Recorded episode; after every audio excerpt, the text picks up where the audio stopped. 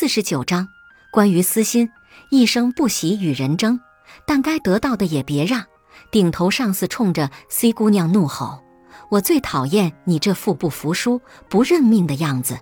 像你这种要长相没长相、要能力没能力的女人，就应该留在小城市里找个男人结婚生孩子。可你偏要跑到大城市里丢人现眼，我真是太讨厌你了，就像讨厌臭虫一样。”C 姑娘只是微微一笑，扬了扬自己的手机。提醒对方我已经录音了，然后她按照公司的章程提交给了人事部门，全程淡定从容，就像是在例行公事。这要是发生在两年前，他肯定会在卫生间里哭上三个半小时，然后愤而离职。两年前的他就像一个社交废物，一到人前就胆怯，一进人群就冷场。很长一段时间，他活得唯唯诺诺。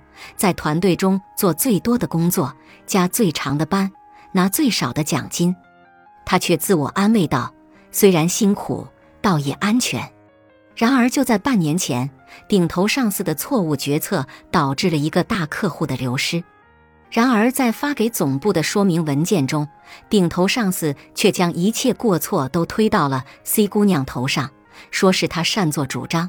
以至于 C 姑娘收到公司的处理信时一头雾水，后知后觉的 C 姑娘去找顶头上司要个说法，结果对方全程盯着电脑玩着纸牌游戏，轻描淡写的对她说：“反正你的职位最低，再降级也是最低，有什么问题呢？”C 姑娘的脑袋嗡的一声，像是被什么东西击穿了，并不痛苦，而是痛快。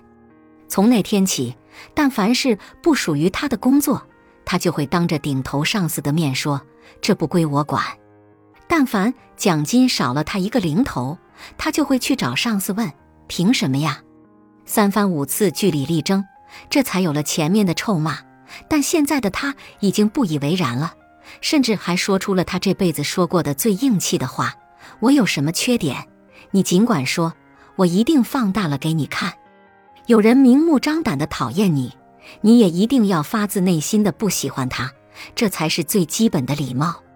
但是一定要注意，一直弯着腰的人突然直起身来，那自然会有人不适应，因为对方已经习惯了那美妙无比的居高临下感，此时突然都没了，这让他很难受，甚至是愤怒，是那种我玩了好多年的东西突然被人夺走了的愤怒。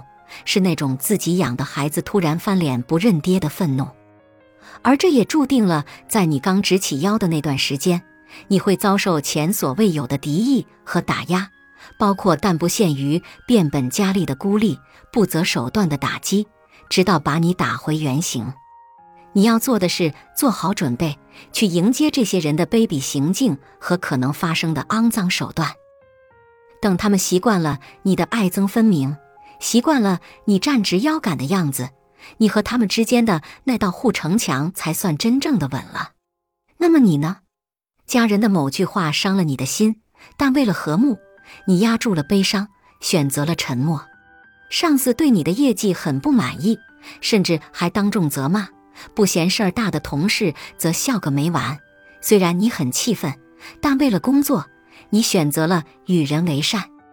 你最信任的朋友把你的秘密告诉了别人，你气得在夜里哭了好几场，但碍于多年的情分，你选择了宽容。实际上呢，你很不满，但很能忍，一边当着可怜的小白兔，一边责怪大灰狼太凶残。我的建议是，不要为了迁就谁就习惯性的委屈自己，不要为了一时的安逸就纵容他人再三侵犯。你弯腰的次数多了。别人就会习惯你的低姿态和你的不重要，时间一久，别人只会觉得反正他脾气好，惹了就惹了吧。如果哪一天他们需要推选一个替罪羔羊，那这只羊一定是你。也不要在该谈工资的时候谈情怀，在该讲原则的地方讲交情。你工作就是为了赚钱，你守在压力山大的岗位上就是为了拿到足额的工资和尊重。不是为了谁画的大饼，不是为了给谁当挡箭牌，更不是为了受谁的窝囊气。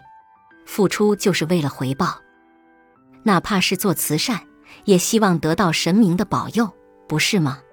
做软绵绵的老好人，免不了要吃亏；做冷冰冰的坏人，又过不了良心这一关。所以，你要当好一个功利的成年人，有以不损人为前提的自私自利，有以不亏待自己为原则的漠不关心。